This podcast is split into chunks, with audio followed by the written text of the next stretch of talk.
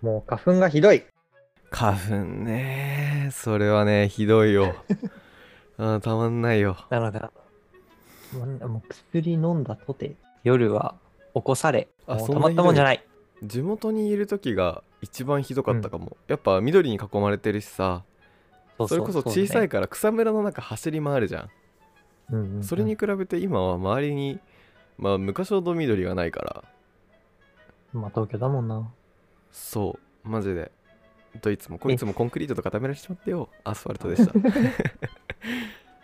ら僕さ、あ今ちょっと名古屋に帰ってきてるんだけどさ、うんうんまあ名古屋で花粉花粉がひどいだけですよ、僕は。うんその2年前、去年は博多にいたわけじゃん。うん博多の時は、そんなにひどくなかったなって思っあてるーの。俺もね熊本にいた時ひどくなかったんだよあだよね、うん九州って花粉そんな飛んでないのかなあれはないのかな あの蚊みたいにさここの地方だと刺されるみたいなのあるじゃん蚊って虫あーのブーンモスキートねのかそうモスキートのかああ、うん。あいつうん。親の実家が静岡にあるんだけどはい。親の実家に行く時と自分の地元に行く時だと刺される人が違ったりするの雑魚寝してるそうなとのみたいなのってね蚊はあるらしい 買って、なんだっけ、何型が刺されやすいとかあるよね。えそれってどうなのかな実際にないのかなあでも、皮、あ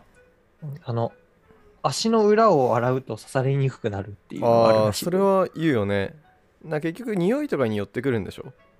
うんうん。汗の匂いだったっけななんかでやってくるとか言ってたけど。ちなみに前に ヒロとお便りでヒロと AB 型でしょって来てたけど 何型だと思う僕。ヒロとヒロとはねヒロと B でしょ僕ね、大型なんですよ。あれ O だった っけあれ O だったっけあそっか違う俺 B だと思ってたわ、僕ね、別に何型とか自分結構興味がないんだけどでもね、 AB 型って言われるってことは相当変わってると思われてるってことだよそうなのかな、それは嬉しいな。嬉しいんかい大え体でも嫌がるくないそ AB 型って言われるのえ、嬉しくないだって、貴重じゃん。俺は几帳面極まりない A 型だからさそのなんか我が家ね、その父親だけ A 型だったわけよ。 いやそれはねおかしいのよそれは A 型だったっていうとそれは生物学上おかしいの語弊があよなんか、うちの父親がすごいことあるたあの、母親が O 型で、うんで、うちの兄弟全員 O 型なの。うんで、父親だけ A 型だったんだけ ど、そのある日、うん血液検査をしたときに、うん父親は普段 A 型だと思ってたら、実は O 型だったってことが判明したから、 まあ A 型だったっていうことなんだけど、そんなことあるんだねそう。なんか昔の人ってあんま血液検査とかしなかったらしいじゃん。なんか正確性も欠けてたっていうよねだから意外とそういうのってあるらし いね親世代とかだと、その検査ってあさそう A と B が色がつくじゃん血を入れるとで O は何も色がつかないんだよだからまあへえ今の検査がそうかわかんないんだけど A も B も反応しない人はあじゃあ O 型だねって確かなるだから AO っていう人っていないじゃん周りに AO 俺 AO 型なんだよねって言ってる人って血液検査で出てうんうん、それは A が出ちゃってるから O の血を入ってても O はそもそも白色で反応しないから白色か知らないけどだから AO だけど AO A の中に AO の人と A 純粋な A の人がいるあでも父親が AO だった場合はさ、うん母親が O だからさ、子供が3人 O 型になる可能性はあり得るじゃん。まあなくはないんだろうけどねそうそれまあ、はどう統なんだろ計うね学上で言ったら1人ぐらい A 型になってもおかしくないと思うんだけど、わかんなでいも俺そうれちの家族はそうなんのかな俺それで聞いたことないけどどうなんだろでうちの家族はあの、だから、なんだろう、中学校の理科の時にさ、そういう性別的な話をされるわけじゃん。ううんうんで、父親が A 型で、母親が O 型で、家族全員、兄弟が O 型、子供が全員3人 O 型っていうのは珍しいんだなっていうふうにうん思ったああの。なるほどねあ可能性あるんだなと思っただけねそうそうそう。え統計的にね、珍しいじゃん。えうん相当珍しいよその時点で、可能性としては親が違うの方が可能性あるぐらい珍そしうそういそうそうで、その時点で、あ、じゃあ父親は A 型の中でも AO の方なんだなって思ったの。うんでもなんかある日帰ってきたら、実は O 型だった。 で、これも、なんか今まで、うちの家族、父親だけが几帳面みたいなところがあったの。うんうんうんだから、なんか、ことあることに、だから O 型だわ、O 型は、っていうことを言われるわけよ、父親。うんはいはいはいはい家族4人が。でも結 局、お前も O 型だろっていう話になるっていう。いやさ血液型って日本ぐらいだって言うじゃんこんだけけ A 型は何々だ B 型は何々だみたいな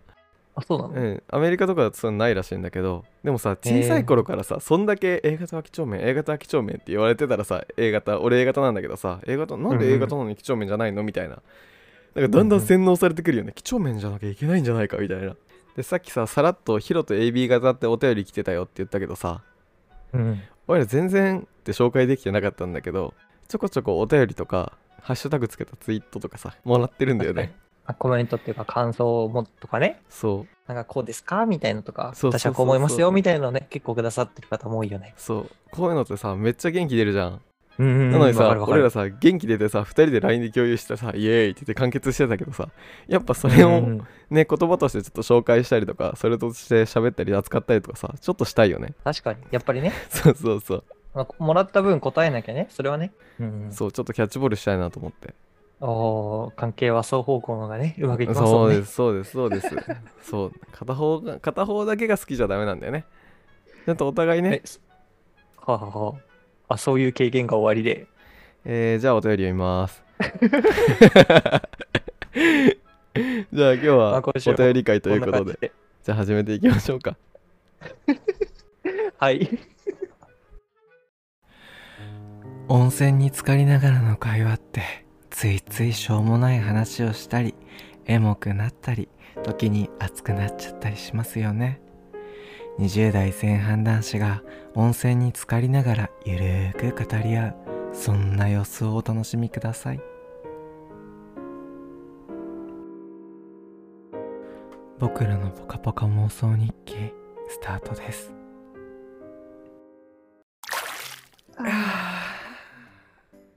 最近花粉症で顔面が荒れに荒れて、上唇と肌の境界線が荒れているヒロトです。ヒロトちょっとなんか昔からそういうのあるよね本当あるうん、なんかここちょっとあれの唇の上荒れ荒れてるイメージある花粉の時本当なんかすっごい荒れる。マスクしてるからわかんないけど、結構荒れるんです。まあ最近花粉は気合だから俺気合入れたら治ったからって言われて自分の気合が足りなかったことに気づいたコウタですいや、絶対それは気合なんだってあ言ってたよあの俺は花粉症じゃねえって思ったら次の季節から花粉症じゃなくなったって俺は20年ちょい気合が足りなかったんだよねいやいやいいややいいやや全ては気合らしいよなるほどね。じゃあ病気もかかったら、僕は何々じゃないって気合をかければ治るってことそうそう俺はコロナじゃねえっておいおいおい。それなんはかんな PCR 受けてくださなんい。それは受けてください。ちかさ。ょっと周りに迷惑かかるんで、みんな気合でいけるわけじゃないんで、ダメな人もいるんで。あ、でも花粉だけは気合できるの。花粉はいけるらしい。なんだろう、その基準は。えでもあれっつってた、あの、昔40、40度の熱でも全然仕事してたっつってた。まあ気合らしいまあまあ。 熱は出てるんかいとは思ったけど、下がるんちゃうんかいと思ったけど、そこは気合らしいよ。あじゃあ今日のあのこの配信は気合を入れて頑張っていこうんどうい、うそうそうそうそう。そう、花粉だからね、まあいいや俺ら今、う。気合入れてかないと喋っていけないから、お見苦しい音が聞こえるかもしれませんが、そこおら聞き苦しいね、見えないんで。で。確かに。はい。ということで、じゃあ、いくつかせっかくなんで、どんどんお便り紹介してってもいいですかあ、お願いします。はい。そう。ね結構あってさ、はい。結構前なんだけど、13の湯の時のさ、コロナでも恋がしたいってやつあったじゃん。あったあったあった。そう。それで遠距離恋愛の話をしたんだけど、ほうほうほう。えー、たまごちゃんさん、50代の我々の頃は、遠距離恋愛の持続は至難の技。電話を毎日すれば、一月2万から3万。手紙が来るのを待って送って次送るのは1週間後顔を見れるのは会った時だけ他にも携帯がなかったから連絡つかなくて留守電に最終電車までここで待つから来れたら来てみたいなこともあったり今の子たちはどんな障害があるの逆に最終電車に走って相手が来てくれた時は最高に嬉しかったりそういうのはあるのかなっていうお便りをいただいておりますおおなんかすごい。そう入れてキュンキュンした。 いや全然違うんだねすごいね。確かにいや、でもさ、そのまあ、続けるのは至難の技かもしれないけど、うんそのこういう障害があって生まれた恋って、すっげえ長く続きそうな気がしないあー燃え上がったりとかはするかもねそうそうそう。だから逆に、今の恋愛の障害っていうのは、あれじゃない簡単に出会いがありすぎて、別れも簡単になるみたいな。あー確かに毎日一回電話してくれないと嫌だとかさ別れとかも聞くじゃんああ、男あるあるね、それは。男あるあるなのか分かんないけどでもそれ女もあるっていうよ今だ今時さ男か女かなんてさ女っぽい男もいたりとか男っぽい女もいたりとかすごい多いじゃんあだだかからもう役もまたしかりらしいよら、あの、寝落ち電話みたいな風習あるじゃん。寝落ち電話風習え、あの風習えそれ名古屋はそうってことあ違う違う名古 屋、名古屋、え、なんか、え、ない今時のさ、うん高校生とかさ、大学生とかはさ、はいはいはいあの夜電話して、うんあの朝まで電話をつなげておくみたいなことしてるって。あいたことないーなんかいやわかるわかるどっちもそのまま寝落ちちゃって朝起きてあまだ繋がってたとか携帯熱っみたいなねえ、そんな状況で寝れなくないって。まあそこまでずっと落ちるまで喋ってたいんじゃないのいや、でもさそれこそそのこの50代のさ我々の頃はって書いてあるさたまごちゃんの時代だったらさそれで2万とか3うんう万んいっちゃうんじゃないの、まあ、2万3万ってわけではないと思うけどそんなことできないよね確かに。すごい値段なわけだだってからさ、一日中かけ放題とかないもんね。そうしかもさ自分のまあ一人暮らししてたらあれだけど自分の電話じゃない場合もあるじゃん、実家暮らしだったらさそうじゃん。携帯という文化がないかもしれない。そないよな。う俺らもさ小さい小学校の頃はさギリそういう時代じゃなかったからさうんうんうん。もしもしってで向こうでさお父さんが出るみたいなうんうんうん。ああのクラスメイトの誰だお前みたいなっていうのとかもあったねそうそうそう今ってさ、学級、あ、ごめんね。め全然恋愛の話からさ、あそれはいいよいいよそれるんだけどさ、うんえ、小学校とか中学校の時にさ、うん学級名簿みたいなのなかったあれあのかいなんなんていうの連絡網みたいなやつかあそうそうそう、連絡網だ。順番にねあの電話して伝言ゲームしてくんだよねそうそうそうそうそう。ああったあの、った一人の一人の人がね、うんあの三人ぐ、7人ぐらいに電話かけて、その7人がリレー方式でクラス全員に伝えていくみたいな。明日は台風だから休校になりますチーンってしたら次の人が明日は休みだから休校になりますチーンみたいなねそうそう、その電話のリレーが来る。うん伝言ゲームってあれをあれから来てるんだろうねあ、そうなんだ。違うのかそうななのなんかあれでだんだん話が全然ぐちゃぐちゃになったの面白いなってきてゲームにしたのかなって勝手に今思いついただけなん だけどあ、そういうこともあるのか。だから一でもあれ番とさ最後のさあでうもんあれじゃん、あの連絡網ってうん。だんだん回してって最後はその一番最初に伝えた先生のところに電話かけることになってるんだ確かああ、なってた、なってでたあ。のその伝言ゲームがおかしくないことを確かめれるようになってたああ。確かねえでもさ、あでの友達と遊びに行くときにさ、うんあの連絡網をさ、出してきてさ、電話する。でちょっと良くなかったあー確かに確かにだからこのさあのどこで待ってるからみたいなのとかもさ待ち合わせ場所ってさ、あったじゃんあったあった。それこそ名古屋駅だったらさ金時計の前とかさ東京駅だったら何口でとかさうんうんうん。でも今ってさうんあうんうんんまそういうのなくない、あじゃあちょっとブラブラしてるからみたいな、うんちょっと遅れるんだけどごめんみいたないな、そうそうそうそうあじゃあちょっとそこら辺の方へでブラブラしてるからとかさそこら辺のちょっといろいろ服とか見てるから、。うんうんうんで電話したらああもう来たのねじゃあ行くわみたいなそれができるって便利だな。そう便利だよえ、あのさ、あれでしょあと何分で着くっていう連絡ができないわけじゃん。そうそうそうそうめっちゃ自で転車そ飛ばれすよにねより さ、それによりあの、すれ違いとかあっちゃったりするわけじゃん。うん、着いたらいないんだけどみたいなあ閉まっいやたーみたいなで、家帰ってなんで来てくれなかったのでも私は行ったよっていう感じでしょああそうそうそうそうな今そういうことだったらちょっとさ、逆に嬉しくなったりしない かな。嬉しくなったりはしないでしょしないだ っしてないかだって会えなかったわけだからそれは今時の今時のコミュニケーションツールを持ってしても会えないってもう怖い話 なのよ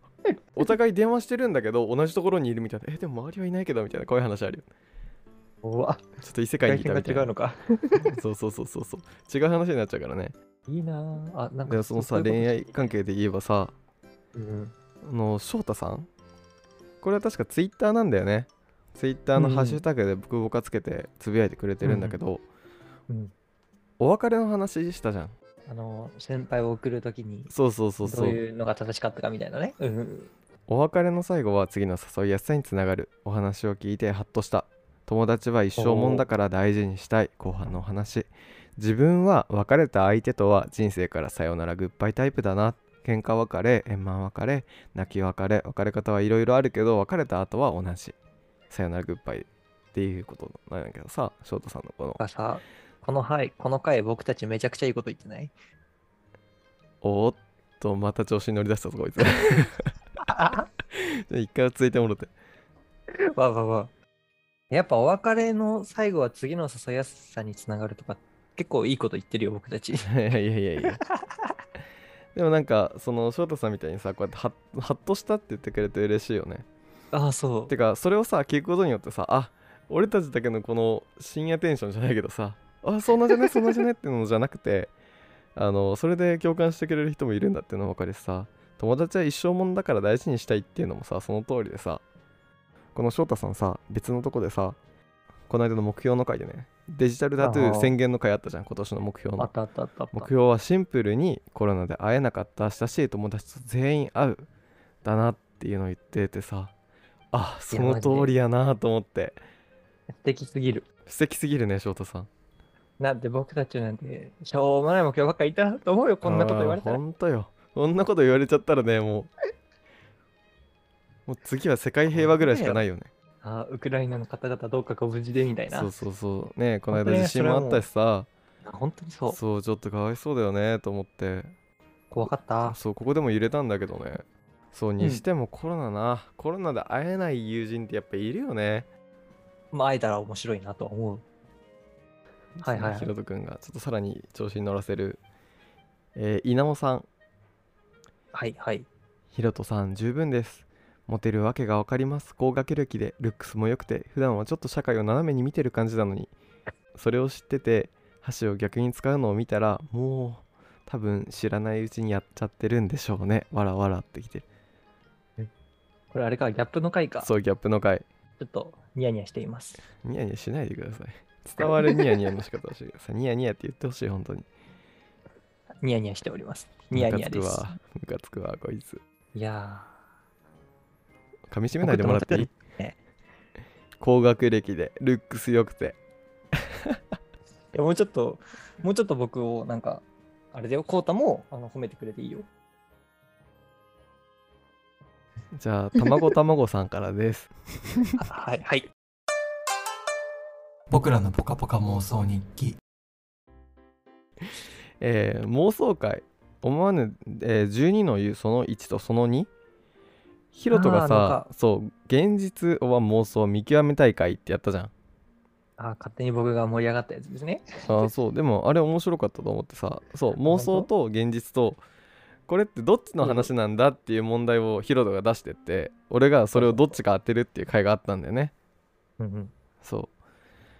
うでそれに対してなんだけどうん。石焼き芋少し前まで岐阜だと時々こんな時期へって時に来たし今年涼しかったしたそういえば石焼き芋は秋から冬だけど夏はわらび餅美味しいよだって空港の話はあると思った私は隣に張った一人キャンプの人とお酒を飲んで次の日の途中まで一緒に旅したっけって住所の交換は手紙のやり取り少ししてたな謎解きの今回版が面白かったですってきたああ、え、この人は、一人キャンプで隣で張った一人のキャンプの人とお酒を飲んで、次の日途中まで一緒に旅した。すごいいい思い出じゃないこの人ねえなんかれ強くねこういう思い、え、これこそなんだドろラうマ感ね。現実になさそうな。うんうんうんうんその後の住所を交換して手紙のやり取りをしてたって。いいなぁ。いやいいよね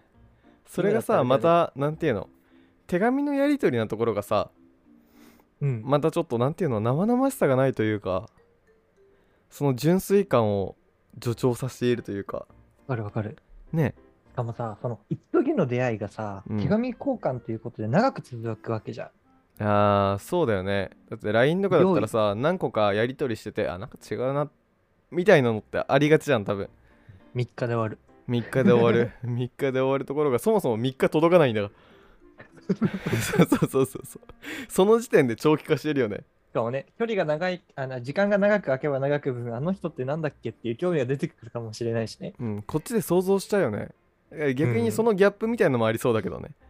あー現実とのギャップみたいなすごい。あの、僕たちが話したことに対して、うんその、ちょっと年が上の方目線でいろいろ話してくれるから、いいよあーね。確かに確あかにの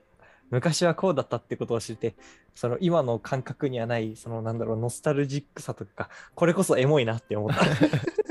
でなんかそういうのって今の時代ちょっと減ってんのかもねっていでもう手紙とかってもらったらさ、今でもやっぱ嬉しくない嬉しい。わかる。もちろんさ携帯とかの字とかってさインストールされた字だからさすごい綺麗だし読みやすいじゃんうん。だけどその手書きをするさ手書きのちょっと柔らかさというかさそれでちょっと間違ったとこ消してあったりとかさうんうんうんうんそういうのって手紙でしかないよね手紙で間違えた時にさ、うんどうやって消す派俺あの斜めに斜めにねクチュクチュクチュクチュクチュってやってマクロクロスケみたいにするあ、ぐちゃぐちゃしちゃうタイプな派か。全方向にぐちゃぐちゃしないよ絶対一方向に斜め45度でピピピピピピって割と綺麗だよなるほど。おーヒロトまあ、はどうでもいいんだけど。どどうでもい修い正器で消す派でしょいやいやいやいやいやいや、俺修正液嫌いなんだよね。あそうなの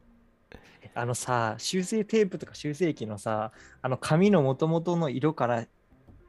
変わっちゃうあの白い部分そうあれ嫌いなんだよさあれさなんかあのーノートとかでもさ修正器と同じ色のノートとか欲しくない、多分修正器の色をさ変えることはできないだろうからあんまりそっちの方ができるんじゃないそっちの方ができんのかなでもだからそれだとさ消える消す能力が減っちゃうんじゃないの変わんないでしょ変わんないかな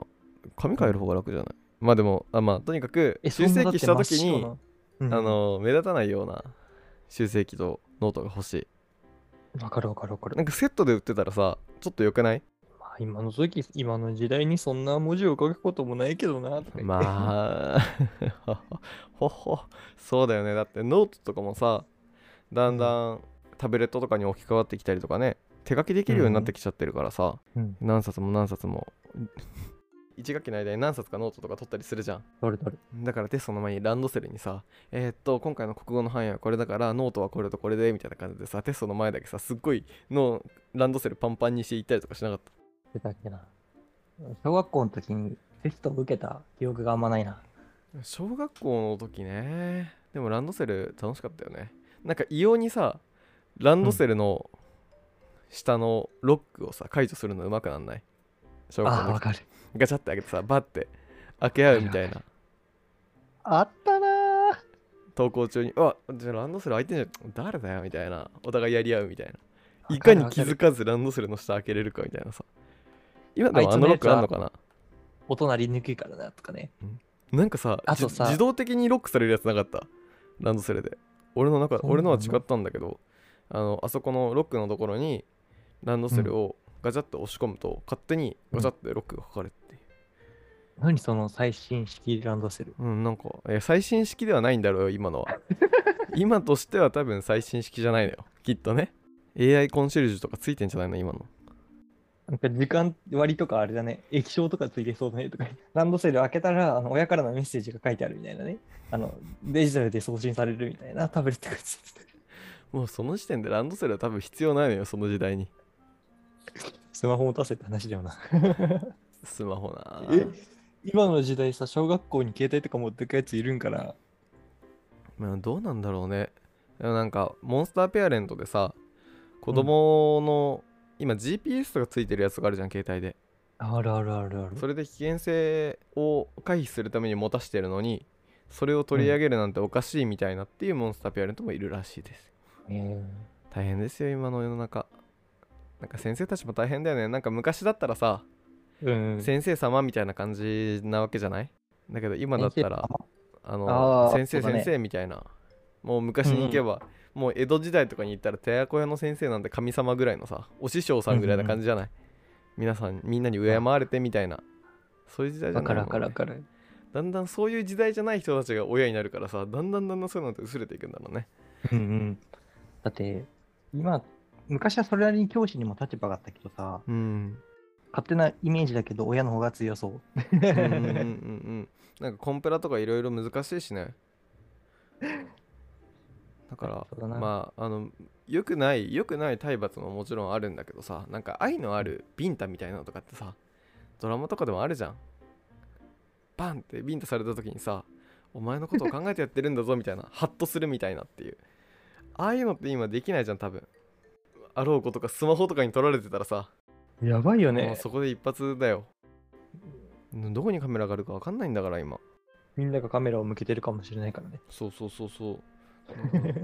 超絶ハッキング技術とかさクラッキング技術を上げてってしたらさ、今一人のプライベートなんか余裕で多分なくせちゃうよねなんかプライムビデオかなんかでさ誰かが見ているっていう映画香取慎吾の映画かなんかがあってさあーそう奇抜な人の毎日が勝手に放映されているみたいなうんうん、今、僕たち、ズームでさ、うんうんあのお互いの顔をあの見ながらやってるじゃん。うんそうだねそのパソコンのカメラ自体も遠隔で勝手に起動させて、このパソコンはどんな人がいじってるかとかってやっていたりするんでしょそうらしいよねそれはよくあるっていうよねまあよくあるって言うとあれだけどでも普通にあるっていうよねだからあの iPhone とかでもさ、最近カメラが起動したら、あの左上かなんかに赤いマークがつくようになったんでしょあれってそれなんだねそういう、そういう、今カメラついてますよ、うらしいよ。知らん、それ勝手に想像しただけだけど。そういう、そういうのも消せちゃうんじゃないの本気のクラッカー、ハッカーの人たちなるはほど。ね。そうだよ。電気をつけず、カメラをつける。そうそうそうそうそいや、もうそんなだったらもう対抗できないよ。う。いやー、難しいよね。まあ、あの、それこそ、ペタって、いや、職場とかでもさ、あの、セキュリティのためにとかって言ってさ、このカメラのとこにさ、シール貼ったりするんだけどさ、うん。っていう物理的な対策しかないよね。確やっぱデジタルに対応できる、対抗できるのはアナログだけなんじゃないまあすごいデジタル技術が高かったらあれだけどね。やりようがないんだから。デジタルにはデジタルで対抗したい感はあるけども、そうそうそうやっぱそこはね。 Twitter みたいに流れてくる映像とかでさ、うんパソコンの画面にすごいでかい怖い人の顔がさ、ギャーって突然出てくる驚かし系の動画とかってあるじゃん。ゃそれにとっさにパソコンを拳でぶち破るって映像見たことない。キャーってやるときにパソコンボーンって破壊するみたいな。え、でも昔やってたな。あの、研究室でさ、うん。あの寝るやつがいるわけじゃん。うんうんうん研。究してる間に、うん。アサンゼルスキにうん。怖い画像に、あの、ホーム画面を変えるっていう。 ヒロとやってたな、それ。 あ、なんかそれあったな。よくやっあと、ちょっとエッチなサイトはいはいはい。開いてお表示させく。てお くとか。それおもろいよ。学校のネットだったら、ちゃんとロックがかかってて、そういうちょっとエッチなサイトとかにはあー飛べないようにはなってるんだけど、っていう話をあんまりラジオで流さない方がいいな。これちょっと P 入れようか。手法をいろいろそうそうそうそうそうそうてかっていうのもいろいろあるんだよなポクポカえーラジオ復活から3回目でやっと2人らしさが出てきた感じでよかったですまあブランクがありましたからね2回は ね、えー、ひろとさんのちょっと真面目な発言にこうたさんのツッコミの入れ具合が突然脇をくすぐられた感じで思わずわらわら私も今年はこんなことしたいなって漠然と考えてましたが2人のラジオを聞いて文字化しようと思います、はいでは稲尾さんの目標いきます、はい今年は上高地のえーテントに一泊するぞやることは絶対ないと思っていた山登りにドハマりしてテント買ってシュラフも購入検討中今からワクワクしています行ったらお便りしますねえー、いいな。え、上高地ってど26この湯の、えーそれはね、えーまずデジタルタトゥーの会にお便りをいただいてますで、はい上高地は、えー長野だね長野のなかなか有名なスポットなんだけどえ自然公園なんで確か超景色綺麗なの紅葉とかもう大自然ででそこに車で結構近くまで行って、まあ、30分ぐらいのウォーキングコースみたいなのがあってさうんうんうんもう整備もされてるから超綺麗で自然楽しんでってできるんだけど、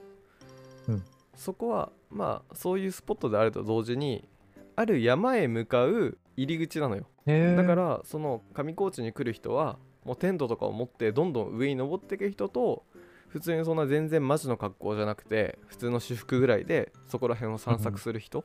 全然登らずにっていう2通りに分かれるんだけどまあここがねまた天気に左右されんのよですごいさやっぱ高いとこだから高原だから天気も変わりやすくて当たりを引くのは大変なんだけどとにかく当たったら日本でもなかなか綺麗な景色の一つだと思うよえっていう場所があるのでもし行く機会が皆さんあればちなみにおすすめはその上高地から飛騨高山の奥飛騨温泉郷っていう方に抜けれるんだよ温泉で行くはいとね、はいはいでその奥飛騨温泉郷っていうのはそんなに有名じゃないんだけど温泉地ランキングで調べると、まあ、20位ぐらい日本の中でネットで入ってたりするような知る人ぞ知る新穂高ロープウェイっていうすごい高いロープウェイとかもあったりでやっぱ鮎とかも岐阜だからさ川だから美味しいしご飯も美味しくて、温泉も良くてっていう奥飛騨温泉郷という温泉地もありますので合わせてぜひ行く機会があれば行ってみてくださいと僕ポカなんで温泉情報をぶち込んでみました 旅コーチでどこからめちゃくちゃ情報ぶっ込んできたね。 いやせっかくだからさちなみにあのこれ僕ポカのインスタグラムにも載せてますんでおすすめの宿も含めてちょっと覗いてみてくださいああ、その飛騨、飛騨高山温泉郷、そうそうそう高山うん奥飛騨温泉郷、奥飛騨温泉郷。そうそうそうそうなんだよいいよね、そういうさ、ちょっとアウトドアした後に温泉地で温泉入って帰るみたいな、結構いいプランだよね。そうそれでもい いしやっぱあの奥飛騨温泉郷っていうだけあって宿もいっぱいあるし、でうん民泊とかもすごいクオリティ高いのあってそんな高くなくね泊まれるんだようん、ただ車かバスかが必須になるよねわかるわかる。そこういうところがちょっと難点だよね。 う、うん、温泉地ただの難点はそう車で行った方がいいってところだよ。それで行くからこその良さとかもあるし、で上高地はね名古屋からバスが出てたりもするから確かへえ全然バスとかでも行けるよそう行ってみようかな。そうちょっと一 回一回行ってみてもいいかもね